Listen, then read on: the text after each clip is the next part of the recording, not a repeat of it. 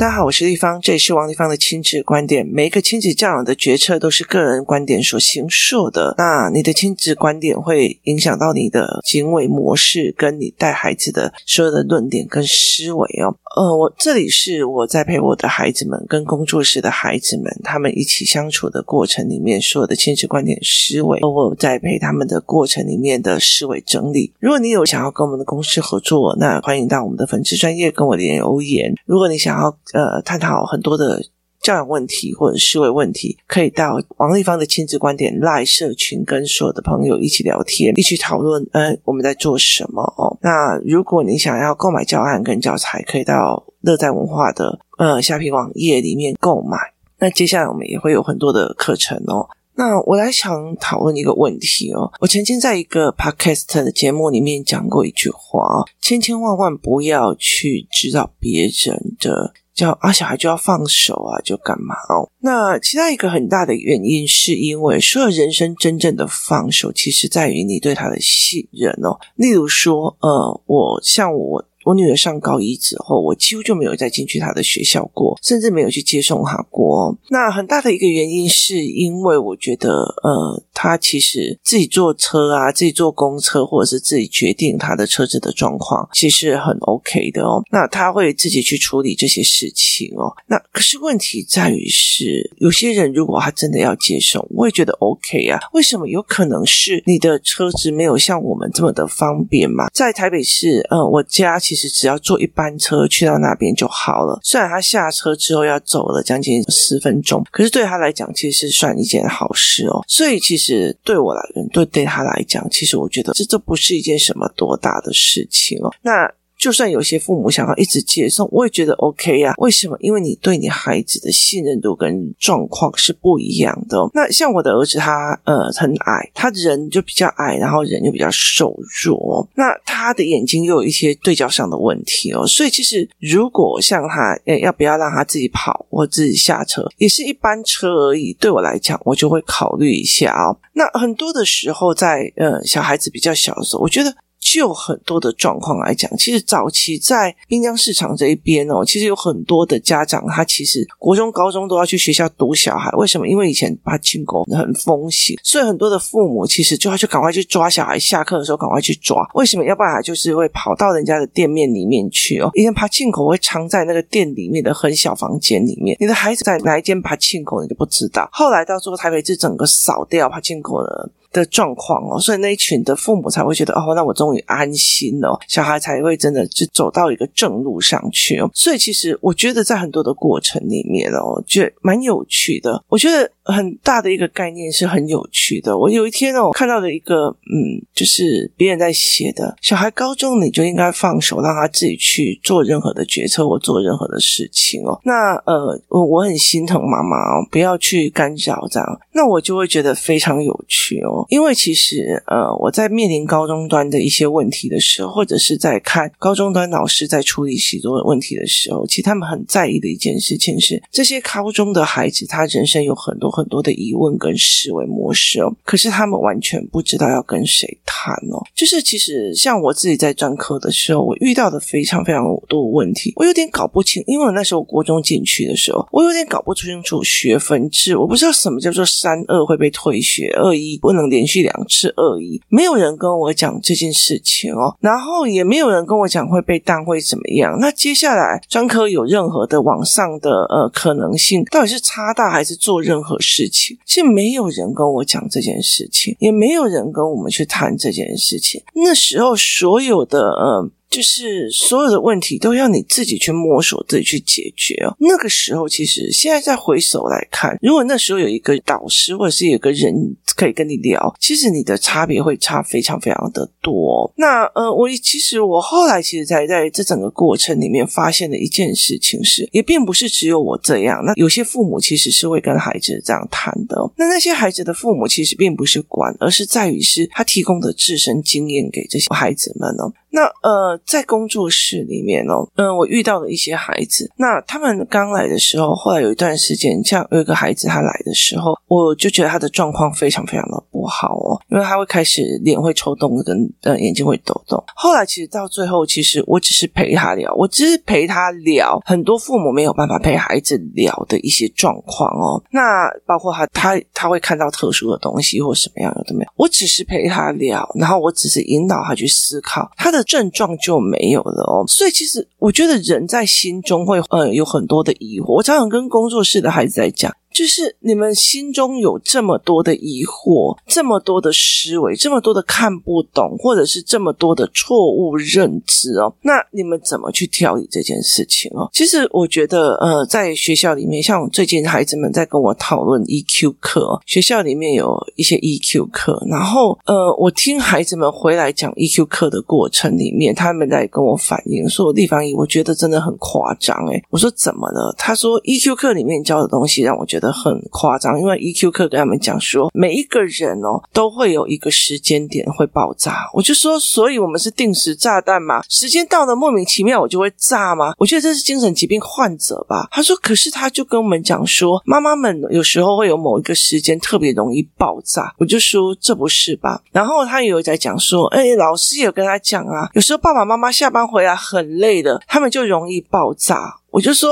啊，为什么会是这样在讨论哦？那所以其实我觉得这一件事情，其实对我来讲是很有趣的。你知道，我有很多的时候，我光在处理很多的父母对这一件事情的认知，我就处理很久啊。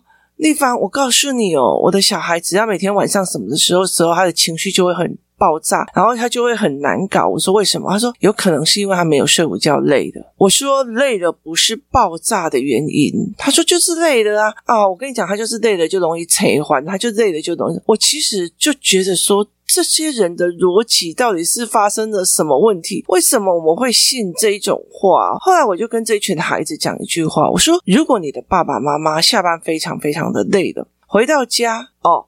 回到家只有他一个，例如说你跟我一起去呃金门玩的五天四夜，回到家只有他一个，然后呃他就吃着泡面啊，或者是吃着呃外送晚餐啊，然后看影片啊，滑手机啊，然后他会忽然觉得，因为我太累了，我在摔桌子、摔椅子、摔电风扇、摔所有东西吗？他说：“诶，不会啊，你了解意思吗？”所以呢，照道理来讲，照这个老师的逻辑来讲，爸爸只要累了就会想要发飙，这件事情是前提是有的嘛。今天如果下班之后，我跟朋友去喝个酒，我今天太高压了，我今天呃公司出货，然后像我们以前哦，我的贸易商公司在出要去所谓参展，就是参加鞋展、欧洲鞋展的货的时候，我们甚至会包货包到两三点，然后去赶那个五点的飞机哦，所以就包货包到两。三点的时候，那个五点的飞机要起飞，那个主管要带着那些货去的时候，那我们其实就会去狂欢，你知道，去去去 happy 一下，去呃去 pub 啊，或者是说，哎，去吃点宵夜，清粥小菜，好。那我就跟朋友们去吃了清粥小菜，二十四小时的清粥小菜吃了，然后就回家了。然后回家我就倒头就睡了。我会莫名其妙说：“看，我今天太累了，你知道吗？沿途每一台车都砸一砸嘛，没有嘛？你了解的意思吗？我不会嘛，不是正常的。那你为什么要教小孩说，因为他累了，所以就容易批发飙呢？那我当然知道人。”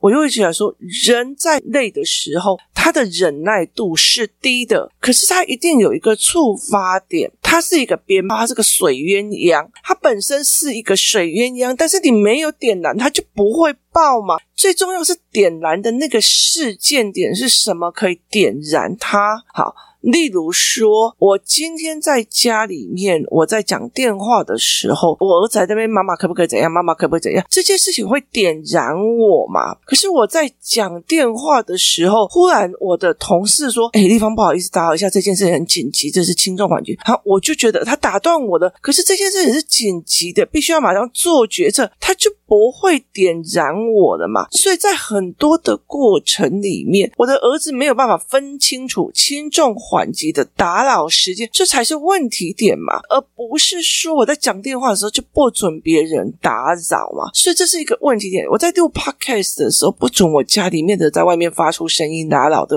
是因为 podcast 还要重新再弄。可是这时候如果发生了紧急的伤害事件，我要不要马上丢下 podcast 走？要吗？所以如果紧急事件还不打扰我，这才是怪的。所以很多的时候，不是为什么要教小孩说，因为爸爸妈妈很累，回来就会对你发飙呢？就爸爸妈妈不是这件事情在发飙的啊，是因为人在疲劳之下，他的引爆点、他的燃点比较低，他的爆点比较低。可是问题在于是什么事情引爆嘛？是什么事情引爆他嘛？所以我以前跟一个妈妈在讲说，你的小孩说，因为他没有睡午觉，所以晚上就容易陈欢，容易爆。可是问题在于是。今天没有一个人会莫名其妙。好，例如好了，如果孩子他们两个一起出去参加营队，然后玩了五天四夜，然后先生也回去他们家，然后也玩了五天，家里就只剩我一个人。我追剧或者是我听线上课程，一口气把它听的没一天没夜的，好几天都没有睡好觉。我没有睡好觉，我也不会闲着没事，家里面所有的电视、电脑全部都把它砸一砸，就是。这没有逻辑的事情，为什么要去跟孩子讲这件事情呢？所以孩子就会在心里面讲：对了，你就是心情不好，然后我发飙，不是吗？一定是有一个因果关的。所以后来我就跟他讲说：怎么会这样教小孩说？因为爸爸妈妈在工作上很累了，回来就容易发飙。没有嘛，我也工作很累啊，我回来也不会对我的小孩发飙吗？所以在这整个概念里面是这样子的逻辑的。所以呃，其实很多的孩子会在很多的疑问里面去问。很多人不对啊，这怎么会这样？那为什么立方体就不会累？为什么他回去就没有发飙？所以在这整件事情是你怎么看这件事情的？所以我常常在跟我的孩子们在讲，你要有判别的思维跟判别的逻辑哦。那你这些逻辑跟思维，你才可以帮你自己，也可以帮别人。所以我常常在跟很多的孩子思维这一块，你怎么去思考这件事情？你怎么去看这件事情的？那其实像我女儿很有趣哦，我女儿她常常会跟她的朋友讲，诶要不然你来问我妈，要不然你来问我妈。很大的一个原因在于是，他虽然是高中了，他知道所有高中生有一堆的问题，那没有人可以问。后来，其实这几个高中老师还跟我讲一件事情：这些孩子们，他们人生有一堆的问题，但是没有人可以问，没有人可以跟他们商量，没有人可以跟他们讨论。为什么？因为父母之间，他们刚好啊，你今天做什么？啊，你接着，这种跟审核一样哦。所以后来我在看这个人在讲，啊，我们高中了就要放手哦。其实我告诉你。如果你高中了，你从头到尾你跟孩子的状况是对的。我跟你讲，他高中了，他会非常非常的。我要回去问我妈，我要问我妈这个思维模组是什么？我为什么他们这样子思考？为什么他们这样子做？像昨天我们就在讲哦，有一个是老师，他对每一个人就是收的钱就不一样。那我们在这整件事情的时候，我回到家里面，我就想要跟我的孩子在讲，你用 kimochi 啊，这个时候喊价多少？那个时候喊价多少？就用 kimochi 在决定一件事情，还是你？用能力在这个呃高中生的价钱比较不一样，国中生的价钱比较不一样，还是你在用所谓的呃模组化在思维事情哦？同样是在做家教，那其实模组化在思维事情跟 kimochi 在思维一件事情跟角度完全是不一样的，所以你怎么去思考这一件事情才是一个有趣的问题点哦。所以其实遇到这样子的呃家教或者是干嘛，我就觉得哎蛮有趣的，原来还是这样子在思维事情那。所以在很多的过程里，你的孩子是不是认为你是一个可谈的人？那我觉得也不是说，呃，我的小孩，例如说，我的小孩会去跟立方体谈什么事情，就不会跟我谈。那很多的一件事情是这样子啊，我今天要谈呃金融投资的问题，那我会去找 A，可是我不跟 A 讨论什么，呃，就是。现在应该买什么教案？不是我讨厌他排挤他，而是我知道这一方面里面他没有答案，所以我不跟我妈妈讨论某件事情，是因为我觉得我妈妈在这一方面里面其实是应该是没有答案跟思维的，所以我就会觉得我不跟他谈。可是很多的妈妈就说：“啊，他怎么跟立方讲，不跟我讲？”其实很大的是不是这个样子？他在这一个领域里面，他没有研究，他没有想法，所以很多的思维是在于是这个样子的哦。所以其实对。于一个高中生来讲，其实他们内心里面有非常非常多的思维，只是他不想要再跟你谈了，因为他觉得你不是真的在同一面，他甚至觉得你的见识你不懂呐。国中生跟高中生常常讲你不懂呐，你不知道啦，你不懂呐，所以他不想跟妈妈讲。为为什么？因为妈妈真的常常不懂。就下定论了，你有点意思吗？他讲不懂啊，你这你就跟他讲什么啊？你不懂啊，所以我其实在在讲说，很多的权力结构在学校里面的孩子们的之间的权力结构，去搞懂，甚至去了解清楚，他们会自己来跟你讲为什么？因为哎，地方我告诉我们班有个人很怪哦，怎样怎样怎样怎样，他怎样怎样怎样怎样。好，他常常来跟你讲，然后得到你的答案。哦，原来有这种思考的哦，这种人真蛮有趣的哦。所以其实他愿意来跟你讲，愿意来跟你谈，是一件非常有趣的事情。所以，当你教养教到最后面的时候，如果你今天是一个可以很多事情见识广，然后小孩都会愿意跟你谈的人的时候，其实到了国高中的时候，你会变成他的聊天导师。就是他很多事情，你就觉得，哎，我想要去跟立方一谈，我想要去问一下立方一，我想要问看看他的看法，我想要问他的想法，因为他跟别人不太一样，他给的思维会不一样。那这就是一个导师的概念。那很多的时候，哦，原来你不懂这个，哦，原来你不懂那个。例如说，我我后来就会理解一件事情，原来我女儿她的盘面思维没有那么的强哦，所以她原来不懂这个，所以我后来就会跟她讲，我也会跟她讲为什么去看很多的事情的角度是怎么思维的。所以在这整个过程里面，她认为相信你，是不是觉得这件事情她在看你的角度完全不一样？所以像我女儿，她常常会在讲一件事情是，她觉得这件事情有趣哦。那有一天，我的儿子回来的时候啊，他就跟我讲：“妈妈，某某某跟我讲说啊，哦，呃，他跟他妈妈讲，妈妈，我好累，我很疲倦哦，我可不可以一天不要去安亲班？这样，我儿子就跟我讲说，那个人讲这句话，我就跟他讲说，那么妈妈有没有回答他说，我也好累，好疲倦哦，可不可以我一天不要当妈妈？”就这，我儿子就看着我的眼睛说：“妈妈，某某某的妈妈跟你不一样，她是一般正常的妈妈，不会这样讲。”所以你妈不正常是吗？那有一次很好笑，就是台北市阴雨，然后很冷，然后晚上都很冷这样子，然后呃又下下雨哦。然后那个时候我女儿在星期一就打电话给我说：“妈妈，呃我们在做英文海报哦，那可不可以让我晚点回去哦？因为我们留下来做海报。”啊，因为我女儿讲的话有点低沉，那我就说：“哎，奇怪，你怎么要问我啊？”然后就是。我觉得你奇怪，你怎么又问我？你发个讯息说，因为还在做海报，所以我晚一点回来就好了。可是他就觉得，为什么要问我可不可以？那我就说，哎，那我可以说不可以嘛？然后他就说，因为怎样怎样。那我女儿就在解释给我听，然后我就跟他讲说，你如果不想留下来，你就大声的对话筒喊说什么？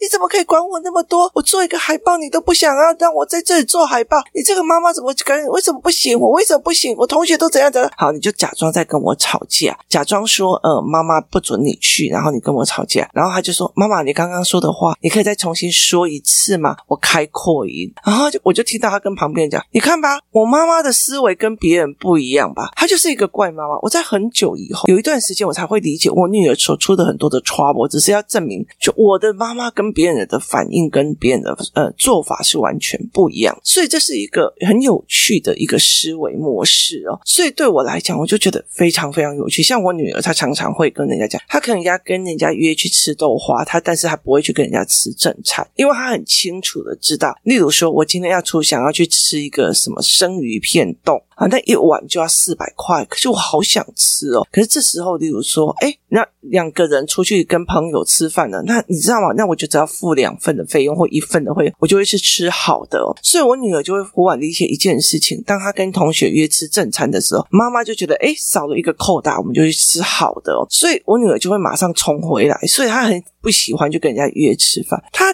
觉得我妈的思维跟别人完全不一样。所以他会觉得用这样子的方式去做，所以有时候我就在讲说，当这一个人在讲高中就要放手的时候，其实你知道很多的时候，高中放手是因为你对孩子已经无能为力，而且他也不愿意来找你了。其实真正在你很享受的过程里面，是因为孩子愿意所有东西跟你谈，他会立刻回来跟你讲：“妈妈，我跟你讲，我今天看了一件事情，我好想把那个模组画下来给你看，你告诉我他思维在哪里有问题了。”然后或者是告诉我说：“妈妈，这件事情是怎么看的？”他会去问我这件事情哦。所以我觉得蛮有趣的一件事情是在于，是我们在看思维的时候就觉得说：“哎，我可以回来跟你讨论，妈妈这件事情如果是你，你以前会怎样？妈妈这件事情如果是你，你以后会怎样？”我常常和大家讲很多事情，在讲说，很多人喜欢说小孩喜欢听故事，他其实真正的一件事情不是在于听故事哦，他听的是想要听的不是小花小狗的故事，他想要听你的人生经验，他想要听你人生做的一个很多事情哦。所以很多的小孩跟我讲说，我要去跟那些人讲，你们来听地方里的演讲，是因为他可以讲很多故事，他人生经历非常非常多，他终于知道我在痛苦的时候，你也曾经经历过这一段；我在疑惑的时候，原来你也曾经听过这一段。其实像呃那个。就是看得看得到一些灵体的那些小孩，他从来说，地方语言谈你也经过这一段，说对，我经过这一段，那一段很痛苦，所以我我懂你这样子的意思。当你去了解了一些事，我是怎么熬过，我聊这些东西的时候，对他们来讲是很重要的。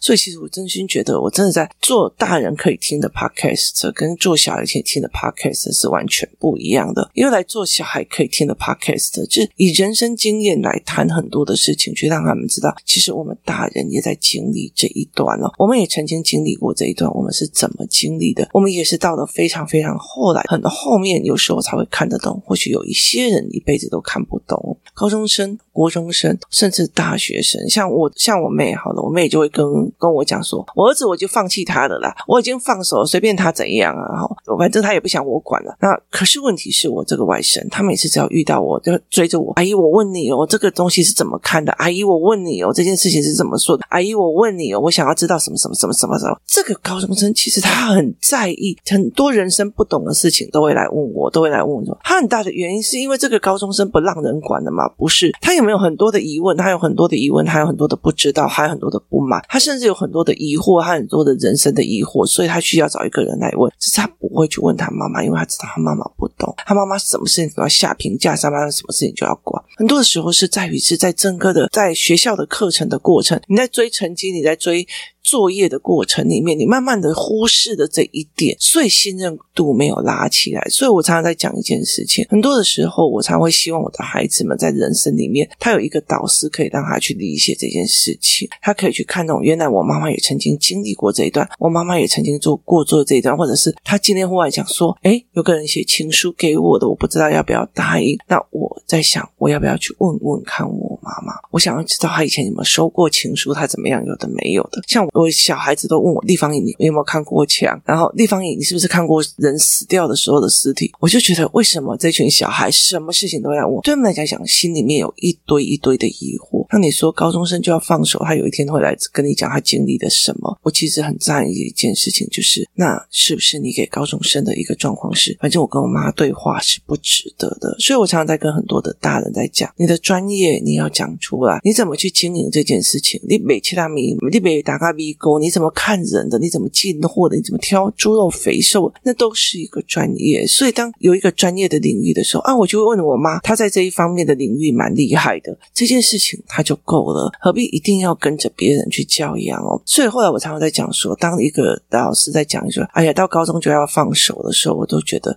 第一件事情就是你真的真的。真的太没有办法去了解一件事情是，那你没有在整个所谓的教育跟教养的过程里面跟孩子达到的一种，我相信我以以后去找到这个老师论点聊天的时候，他可以给我不同的思维跟冲击。那你也忘记了一件事情是，其实很多的孩子不同的状况，当你叫别人放手的时候，你要了解一件事情哦，有时候。